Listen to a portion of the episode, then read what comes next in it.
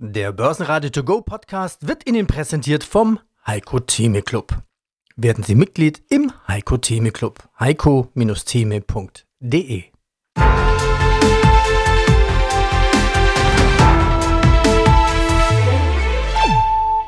Börsenradio Network AG Marktbericht Live aus dem Studio vom Börsenradio Network. Mein Name ist Peter Heinrich. Ich grüße Sie. Mein Kollege Andreas Groß genießt derweilen die Schulferien noch mit seinen Kindern. Heute blicken wir auf einen, naja, langweiligen Börsentag zurück. Donnerstag, 8. September 2023. Laut Konstantin Oldenburger von CMC Markets hat der DAX zwar geschwankt, zeigt sich aber widerstandsfähig über der Marke von 15.450 Punkten. Trotz besorgniserregender Signale aus der deutschen Industrie hält der Markt erstaunlich gut. Eine abflachende Inflation lässt die Konsumlust bestehen, aber viele haben den Blick fest auf die Europäische Zentralbank gerichtet. Eine Zinserhöhung könnte schon bald die Stimmung verändern. In den USA verzeichnet der Arbeitsmarkt Positives. Erstaunlicherweise sanken die Erstanträge auf Arbeitslosenhilfe das vierte Mal in Folge, obwohl Analysten mit einem Anstieg gerechnet hatten. Und noch kurz die Schlusskurse. So schaffte der DAX nur kurz den Sprung in die Gewinnzone und gab am Ende, naja, 0,1 Prozentchen auf 15.719 Punkte nach. Der Eurostox 50 verlor ein halbes Prozent, 4.218 Stellen. Und in Wien der ATX als Total Return 6.943 minus 1,1 Prozent. Mein Name ist Timo Emden und ich bin Marktanalyst mit Fokus auf Bitcoin und Co. Wo steht die wichtigste Kryptowährung und die wichtigsten Kollegen dazu jetzt zum Zeitpunkt unseres Interviews? Ja, wir haben einmal den Bitcoin bei 25.737.000 Dollar. Das sind fast 6% weniger als noch vor einer Woche gegenüber dem Vortag nahezu unverändert und Ethereum beispielsweise die zweitgrößte nach Marktkapitalisierung bei 1632, auch fast 400 Prozent weniger als noch vor einer Woche. Und hier sind natürlich auch viele Entwicklungen aus der vergangenen Woche äh, mit eingeflossen in die Kurse, nämlich auch so ein bisschen die Enttäuschung, selbstverständlich, über eine weitere Verschiebung durch die US-Börsenaufsicht SEC, Securities and Exchange Commission, in Bezug auf weitere Anträge auf ETFs in den USA. Spot ETF Future ETFs, ich greife es einfach mal auf, das Thema. Der Bitcoin ETF gilt ja als neuer Preistreiber in der Kryptobranche. Wäre es wirklich ein Beschleuniger für Bitcoin? Meiner Meinung nach absolut. Also wenn wir hier eine Zulassung bekämen, das wäre in Anlegerkreisen schon mehr oder weniger ein, ja, in Anführungszeichen, Ritterschlag. Das muss man schon so sagen. Denn auch man darf natürlich nicht vergessen, wie lange versucht man denn überhaupt schon, diesen Spot-ETF mal auf die Beine zu stellen. Bekanntester Fall, bekanntester Versuch, die Winkel Post-Zwillinge, damals auch im Jahr 2017, kläglich gescheitert. Bis heute viele, viele Anträge, viele, viele Versuche. Also es ist wirklich ein sehr, sehr zäher Kampf. Und nicht zuletzt natürlich durch den Antrag, durch den größten Vermögensverwalter der Welt, BlackRock, hat man hier die Gedankenspiele der Anleger wieder neu entfacht, also die Zulassungsfantasien neu entfacht. Und ich gehe schon irgendwo davon aus, dass man in Zukunft Punkt irgendwann, ja, das ist natürlich äh, eine, eine gute Frage, den Zeitpunkt weiß ich natürlich auch nicht, aber dass man in naher Zukunft doch einen Spot-ETF, einen Bitcoin-Spot-ETF doch äh, begrüßen kann. Die Frage ist, wann und vor allen Dingen wie, also in welcher Form. Wird er so zugelassen, wie aktuell dann auch tatsächlich gewünscht durch die entsprechenden Unternehmen oder sagt die SEC, ja, können wir machen, aber Punkt, Punkt, Punkt. Und ich denke, dass man sich noch eine ganze Weile streiten wird. Und ganz wichtig, die SEC hat nicht direkt abgelehnt, sondern sie hat weiter verschoben, mehr oder weniger kommuniziert. Wir brauchen Zeit. Und hier lautet die Devise natürlich dann auch am Ende des Tages immer wieder bei Anlegern, aufgehoben ist eben nicht aufgeschoben. In den Interviews haben wir für Sie heute Media and Games CEO über Budgets und Preise. Bitcoin Spot ETF, die neuen Preistreiber. Ein Blick auf Aktien wie SMA, Xing, VW und Nvidia. Der Markt kann nichts vorwegnehmen. Und die Börsentage in Düsseldorf und Zürich. Ja, schönen guten Morgen. Mein Name ist Roman Korewitsch. Ich bin der Berater des Fonds Deutsche Aktiensystem. Ja, hättest du ein paar Beispiele, wo du sagst, naja, die Zukunft nimmt die Börse nicht mehr vorweg? ich weiß nicht, ob sie nicht vorwegnimmt, aber zumindest dauert es manchmal viel, viel länger. Vom Lesen mal so. Also ja. es dauert halt nicht, dass man sagt, okay, da ist irgendwas und dann nimmt die das vorweg, sondern es zappelt halt lange rum. Das erste Beispiel wäre für mich die SMA. Die hat mit der Börse den Absturz mitgemacht mit Russland lief dann super, super lange seitwärts, hat eigentlich überhaupt keinen interessiert und plötzlich fingen die an zu steigen und dann wurden die Nachrichten immer besser. Und da frage ich mich halt, naja, warum hat die Börse das nicht, sagen wir mal, ein halbes Jahr vorher gesehen? Und äh, plötzlich waren die Nachrichten super, super gut. Die, die Aktie hat nochmal ein neues Hoch gemacht und seitdem geht es eigentlich nur wieder bergab. Und jetzt haben wir ungefähr die Hälfte von dem, was wir vorher da nach oben geschleudert haben, wieder abgegeben. Und jetzt dümpelt die Aktie da halt auf dem Niveau wieder rum. Oder zum Beispiel ein schönes Beispiel New Work, das ist das Thema Xing. Da war eigentlich schon ab 2020, 2021 abzusehen, dass Xing tot ist. Thema Xing, jetzt nicht die Aktie, sondern das Thema Xing und das halt eben die Haupteinnahmequelle dieser Firma ist und die Aktie hat eigentlich zwölf Monate überhaupt nicht darauf reagiert. Und dann fingen sie an zu fallen und jetzt fällt sie immer weiter und jetzt fällt sie quasi ins Bodenlose. Das heißt, die Börse hat einfach zwölf bis 18 Monate länger gebraucht, um zu verstehen, dass das einfach nichts mehr ist. Und erst als dann die Zahlen gekommen sind, sozusagen, so würde ich das jetzt mal vermuten, hat man gesehen, oh Gott, oh Gott, die Zahlen sind eine totale Katastrophe und dann hat man erst die Aktie verkauft. Ja, also gefühlt würde ich sagen, kann ich nachvollziehen. Also ich selber verwende eigentlich überhaupt nicht mehr Xing. Meist zwar noch mit einem Account dabei, aber letztendlich. Bezahlt, es geht ja um das bezahlt. Also wenn du da noch angemeldet bist, ist ja toll, aber da verdient ihr ja nichts dran. Ja, das ist das eine. Ich glaube, bei LinkedIn spielt die ähm, Social Music. Ja, das war aber früher ganz anders. Also bis, ich würde mal sagen, bis 2020 war das komplett anders. Also ich habe LinkedIn damals überhaupt nicht benutzt. Also auch nur angemeldet quasi. Mhm. Und die haben sich quasi permanent verbessert. Ich vermute mal, das war nach dieser Übernahme, ich glaube von Microsoft war das. Ja. Dass die da gewisse Dinge umgestellt haben. Und, und Xing hat quasi alles, was positiv war, gefühlt jetzt von meiner Wahrnehmung, alles, was irgendwie positiv war, was irgendwie gut funktioniert hat in der Interaktion, haben die abgeschaltet. Und dann ist es natürlich für die, für die User uninteressant. Ja, also das würde ich jetzt mal vermuten, aber wie gesagt, das ist jetzt nur meine Meinung. Aber wie gesagt, für mich war das damals schon klar, dass die Aktie eben abstürzen wird, aber mich hat es halt verwundert, dass es so lange gedauert hat, äh, bis man das dann tatsächlich im Kurs gesehen hat. Und jetzt noch ein paar Firmennews. Airbus glänzt. Der europäische Flugzeughersteller hat beeindruckende August-Auslieferungszahlen vorgelegt. Analyst Philipp Buller von der Privatbank Bärenberg spricht von einem produktiven Sommer. Diese News katapultieren die Aktie an die DAX-Spitze mit einem beachtlichen Plus von über 2%. Infineon, naja, weniger erfreulich. Die Aktien des Chipherstellers fanden sich mit einem Minus von 2,6% nahe dem DAX-Ende. Ein mögliches iPhone-Verbot in China könnte hier drücken. Ähnliches gilt dann auch für die Apple-Aktie. Nach Befürchtungen des iPhone-Verbotes in China verloren diese Aktien bis zu 4%. Große Apple-Zulieferer wie Broadcom, Qualcomm und Texas Instruments spüren ebenfalls den Druck. Ja, guten Tag. Remco Westermann von der Media and Games Invest, MGI Media and Games Invest SE. Und ja, freue mich aufs Interview.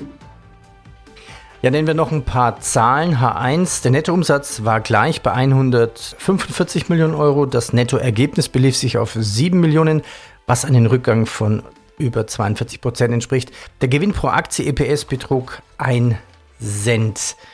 Die EZB und die FED, ja klar, die ziehen die Zinsen an. Die Wirtschaft soll gebremst werden. Die Werbebudgets werden natürlich auch vermutlich sparsamer vergeben. Wie merken Sie das im, im Werbespending-Verhalten? Ja, wir sehen es sehr stark. Also Werbemarkt ist sehr stark gekoppelt mit der allgemeinen Wirtschaft und wir sind zurzeit in einer Wirtschaft, die zumindest unter Druck steht, um es mal so zu sagen. Und das Erste, wo eine Firma sparen kann, ist an den Werbeausgaben. Und das sieht man dann auch, bevor Leute gekündigt werden. Werbeausgaben kann man immer sehr schnell zurückfahren. Und wenn eine Zeit von Unsicherheit kommt, dann ist genau das, was passiert. Und wenn man das historisch auch sieht, angefangen mit der Great Depression oder die große Depression in, in den 30ern, bis hin zu, zu aller Krisen, wenn man durchgeht, sieht man immer, dass die Werbeausgaben runtergehen und genauso schnell gehen sie danach auch wieder hoch, wenn, äh, sagen wir so, wenn wieder Licht am Ende des Tunnels zu sehen ist. Oh, okay. äh, das hat bei uns zwei Effekte. Das eine ist natürlich, dass weniger Budgets zur Verfügung stehen. Das Zweite aber, weil wir ein Bietungsverfahren haben, also es werden ja äh, Anzeigen gehen an den Meistbieten verkauft, wie bei einer Börse. Im Augenblick, dass weniger Nachfrage ist, gehen auch die Preise runter. Also wir reden zurzeit mit äh, CPMs, also Kosten pro, pro 1000 Anzeigen, die 20 bis 25 Prozent niedriger sind wie noch vor anderthalb Jahren. Und äh, also wir haben so eine Art äh, Double Dip, um mal sozusagen vom Markt her, weniger Budget und dann auch noch niedrigere Preise. Und ähm, das führt natürlich auch zu relativ höheren Technikkosten. Also in dem Sinne ist man als Advertising-Firma viel zyklischer wie als Spielefirma. Wobei auch eine Spielefirma, gerade mit Corona natürlich, äh, auch, auch seine Zyklizität äh, gezeigt hat. Alle Leute zu Hause eingesperrt ist natürlich super für eine Spielefirma. Wenn alle dann wieder freigelassen werden, ist es etwas weniger. Aber auch dann, aber beide Märkte wachsen. Also wenn man es einfach über längere Zeiträume sieht.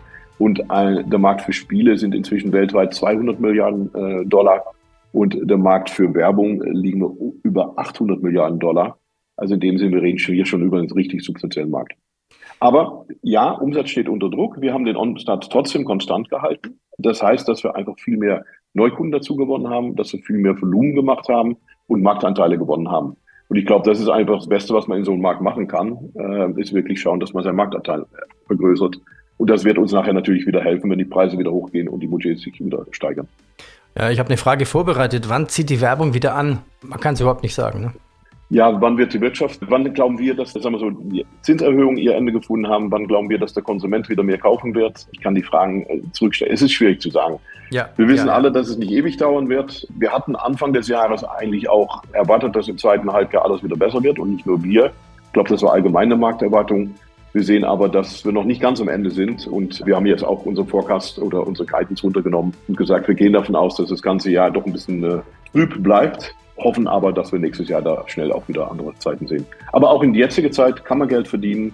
Man muss auch auf seine Kosten schauen. Also wir haben ein 10 Millionen äh, Kostensparprogramm aufgelegt, was natürlich auch einige Jobs gekostet hat. Das ist natürlich genau das, was äh, die Zentralbanken erreichen wollen, dass man natürlich auch äh, überall die Kosten äh, wieder angeht.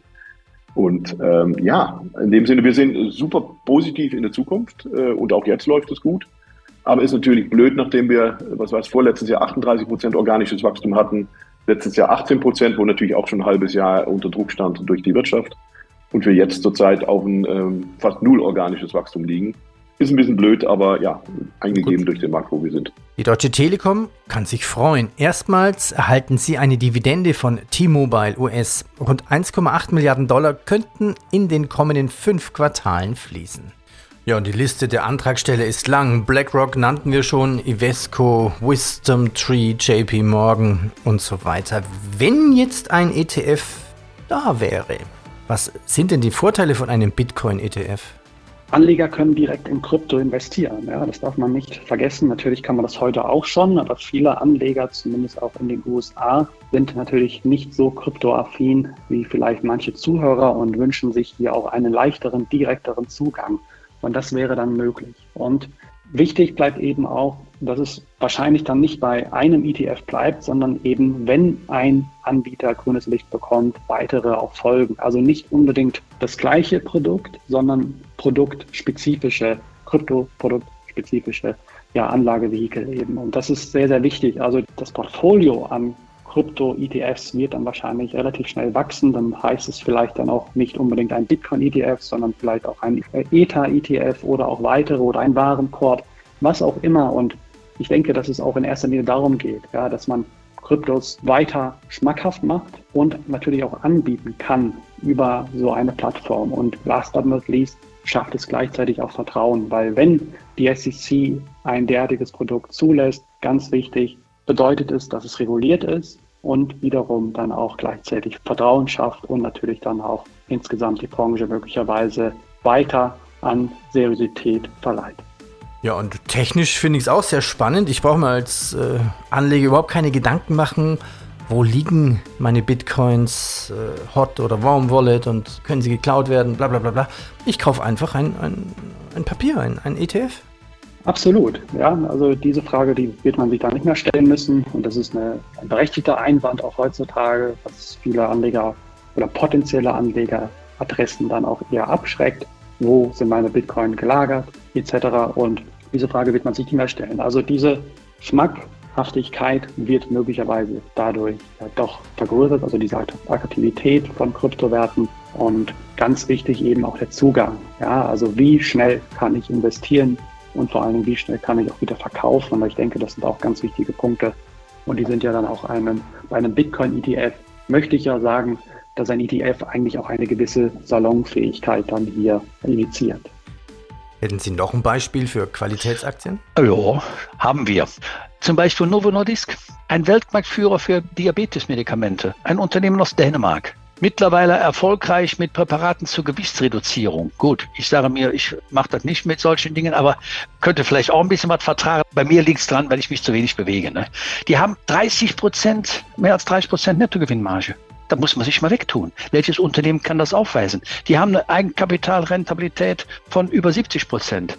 Umsatzwachstum von mehr als 8 Prozent über die letzten zehn Jahre. Und uns ist immer wichtig diese Kontinuität und auch über 12 Prozent Wachstum des Gewinns pro Aktie seit über zehn Jahren. Das sind ganz kontinuierlich, vielleicht sagt der eine oder andere, ist mir zu stinklangweilig, aber wir haben ja in erster Linie auch Kunden, die wollen eigentlich Ruhe im Depot haben. Ne? Die wollen das Wachstum, aber nicht diese permanenten Extremschwankungen.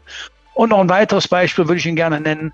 Amphenol, einer der weltgrößten Hersteller von Steckverbindungen. In dem Fall sind wir in den USA. Deswegen sage ich, man muss verschiedene Währungsbereiche auch mit berücksichtigen. Produkte werden überall eingesetzt.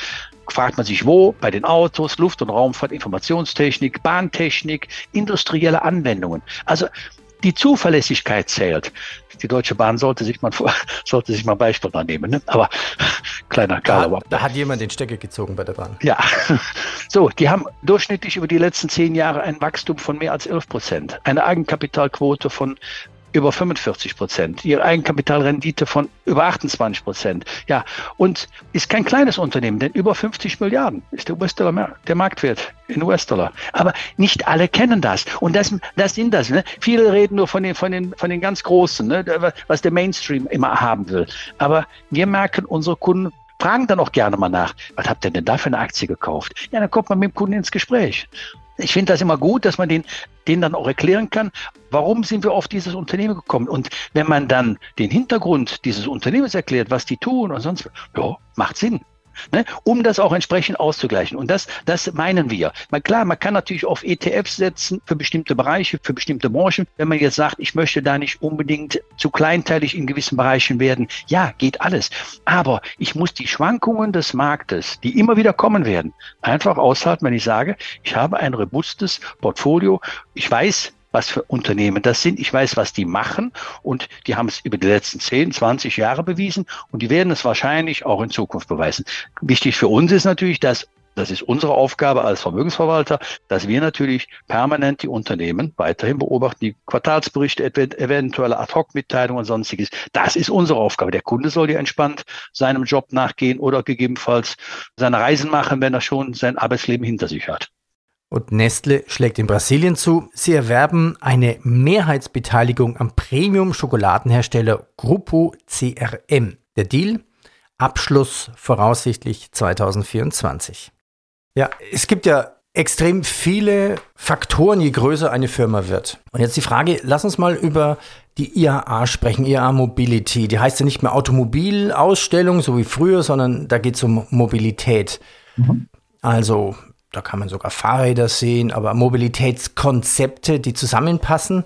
China scheint ja jetzt immer mehr die richtige Konkurrenz zu werden für unsere großen Autobauer, vor allem im Elektromarkt. Und VW ist ja deutlich gefallen. Da könnte ich mir vorstellen, dass die Börse schon das vorwegnimmt, was VW vielleicht erleiden muss in der Zukunft. Ja, das schon. Aber ich meine, wenn man sich die, den Kurs anguckt, den wir da gesehen haben, ist der ja auch erstmal nach oben geschleudert. Also die Frage ist, warum ist der erstmal von, ich weiß jetzt nicht genau, wo der war, sagen wir mal 130 auf 240 gestiegen, ja, um dann eben jetzt in Richtung knapp 100 zu fallen. Also es kann ja nicht sein, dass zu diesem Zeitpunkt sieht die Börse nichts und dann rotiert man es drei Monate nach vorne und plötzlich sehen die, oh Gott, oh Gott, die Zukunft ist ja eine totale Katastrophe. Und so ist es ja eigentlich auch nicht. Wenn man die Nachrichten sich anhört, ist es ja nicht so. Also ich weiß es nicht. Ich kann natürlich, je größer eine Firma ist, desto größer ist der Impact. Das heißt, äh, einzelne Produkte haben nicht mal einen ganz so großen Impact wie bei einer kleinen Firma, die vielleicht nur ein oder zwei Produkte hat. Aber es geht natürlich auch um die Art und Weise, wie man Produkte, Ideen neu einbringen kann. Also Geschwindigkeit, Regulatorik und so weiter. Und da würde ich einfach sagen, wenn man sieht, wie lange Auto, deutsche Autofirmen Elektromobilität bekämpft haben, also man muss ja überlegen, im Jahr 2016, 17, da habe ich eine Studie gemacht für, für eine andere Firma und da habe ich ja auch mit den ganzen Verbänden gesprochen. Die waren da total negativ. Die haben gesagt, das hat keine Zukunft, das ist alles Bullshit, ne, tralala, ja, das hat überhaupt keinen Mehrwert. Ja, da waren vielleicht damals 5%, wenn überhaupt, der Wagen waren Elektroautos. Und Elon Musk hat es einfach durchgepeitscht, weil er einfach das Geld und die Möglichkeiten hatte. Vielleicht hat er auch nur Glück gehabt, weil dann zum richtigen Zeitpunkt das, die Aktie dann gestiegen ist und er konnte eine Kapitalerhöhung machen, das ist jetzt ein anderes Thema. Aber der hat die quasi vor sich hergepeitscht. So, dann kam eben noch die Politik, ne, dieses äh, ESG und grüne Politik und, und so weiter, die Zukunft. Und dann passte das plötzlich rein und alle wollten elektrisch werden. Aber das Geld verdient man, das sagt Elon Musk ja auch, und das würde ich auch unterschreiben, das Geld verdient man nicht mehr mit dem Auto, wie das früher war, sondern mit der Software. Und da würde ich sagen, sind die deutschen Anbieter, hängen da ziemlich weit hinterher. Das ist dann ein Teil des Problems. Ja, man sagt immer, Tesla ist eigentlich ein fahrendes iPhone, ne? Gut, das sagt er selber. Ich kann es nicht beurteilen. Ich habe keinen Tesla, deswegen kann ich dazu nichts sagen. Das heißt, VW, der Kurs müsste viel tiefer stehen? Das weiß ich nicht. Also die Frage ist, die Aktie ist ja an sich von der Bewertung her sportbillig, warum steigt sie nicht? Das ist ja die Frage, um die es ja geht. Das heißt, es entweder hat der Markt eine falsche Bewertung, dann ist das eben so, oder einfach äh, man sieht, okay, die verkaufen irgendwann nur noch die, die, wie sagt man, die Fahrzeughülle. Ja, dann ist man quasi so ein besserer Rohstoffhersteller, ja, der dann quasi die Rohstoffe nur noch zusammenpresst. Und dann ist natürlich die Marge super, super klein. Und das ist das, was, wo der Markt sagt, okay, also mehr wie eine KGV von 5 billigen wir denen nicht zu. Wenn dann noch schlechte Zahlen kommen, fällt die Aktie halt noch mal tiefer. Und schließlich noch SAP. Das Unternehmen streckt die Fühler aus und will sich die Software-Management-Firma LeanIX kaufen. Insider sprechen von einer möglichen Bewertung von knapp 1,2 Milliarden Euro für LeanIX. Hallo, mein Name ist Thomas Böttcher. Ich bin Geschäftsführer der B2MS GmbH in Dresden und wir veranstalten verschiedene Finanzmessen in Deutschland, unter anderem in Düsseldorf und Zürich. Wieso bezeichnet man eigentlich den Börsentag Düsseldorf, also ich bezeichne den gerne so, der am 16. September stattfindet, als kleinere Nummer, als Anlegertag? Das ist doch eine riesen Messehalle bei dieser Location. Genau, das ist eigentlich keine kleinere Nummer, sondern der Name kommt einfach daher, dass es äh, lange Jahre in Düsseldorf von der Börse Düsseldorf einen Tag der offenen Tür gab, direkt an der Börse. Und da die Börse Düsseldorf auch unsere Veranstaltung unterstützt, haben wir uns damals einfach geeinigt, dass wir unseren Namen in Düsseldorf etwas abwandeln, um da nicht zu Verwechslungen zu führen. Und deswegen heißt die Veranstaltung in Düsseldorf Anlegertag, ist aber das gleiche Konzept wie unsere Börsentagsmessen in den verschiedenen anderen Städten. Wie immer in einer sehr schönen Umgebung, das habe ich vorhin schon ein bisschen angedeutet, in der Klassik-Remise. Was ist eine Remise? Das ist eine gute Frage. Also in dem Fall handelt es sich um ein altes Lokdepot was umgebaut wurde zu einer großen Oldtimer-Ausstellung, auch mit verschiedenen Dienstleistern, Werkstätten, Händlern und so weiter. Und die haben auch eine große, eine große Eventhalle und dort wird der Anlegertag stattfinden, passt also thematisch auch wunderbar, weil ja auch Oldtimer bekanntermaßen eine gute Geldanlage sein können. Man muss sich vorher registrieren, darf aber kostenfrei rein. Umsonst ist es nicht, denn es gibt viel zu lernen. Was habt ihr denn alles mitgebracht an Prominenz? Also wir haben wieder ein breites Spektrum. Zum Beispiel wird von Hans A. Bernicker Börsenbriefe der Volker Schulz wieder dabei sein, Robert Halber von der Baderbank, der Sala Bumedi von IG für die Trader und dann zum Beispiel auch aus der Finfluencer-Ecke sozusagen der Thorsten Tiet alias Aktienfinder. Also haben wir ein gutes Spektrum, denke ich, für jeden dabei. Und im Prinzip alle Themen dabei, von Fonds, Trading, sogar ein bisschen Gold habt ihr auch mit dabei. Zusammengefasst, parken. Da wird es etwas eng für die, die zu spät kommen. Wo kann man parken? Wann beginnt's? Wann endet's? Bitte fasst doch nochmal die wichtigsten Daten zusammen. Genau, also das Parken ist tatsächlich in Düsseldorf sehr schwierig. Also wir empfehlen tatsächlich mit den öffentlichen Verkehrsmitteln zu kommen. Es gibt eine Buslinie, ich glaube die 732, aber das steht alles auch auf unserer Website, die direkt vor die Haustür fährt. Ansonsten gibt es das Provinzialparkhaus am Provinzialplatz. Da muss man dann ein paar Meter zu Fuß laufen. Aber wie gesagt, wir empfehlen, mit öffentlichen Verkehrsmitteln zu kommen, dann ist man am entspanntesten dabei. Und die Veranstaltung beginnt 9.30 Uhr. Da ist sozusagen Einlass. Der erste Vortrag beginnt 9.45 Uhr und das Ganze geht bis ca. 16 Uhr. Basenradio Network AG. Marktbericht.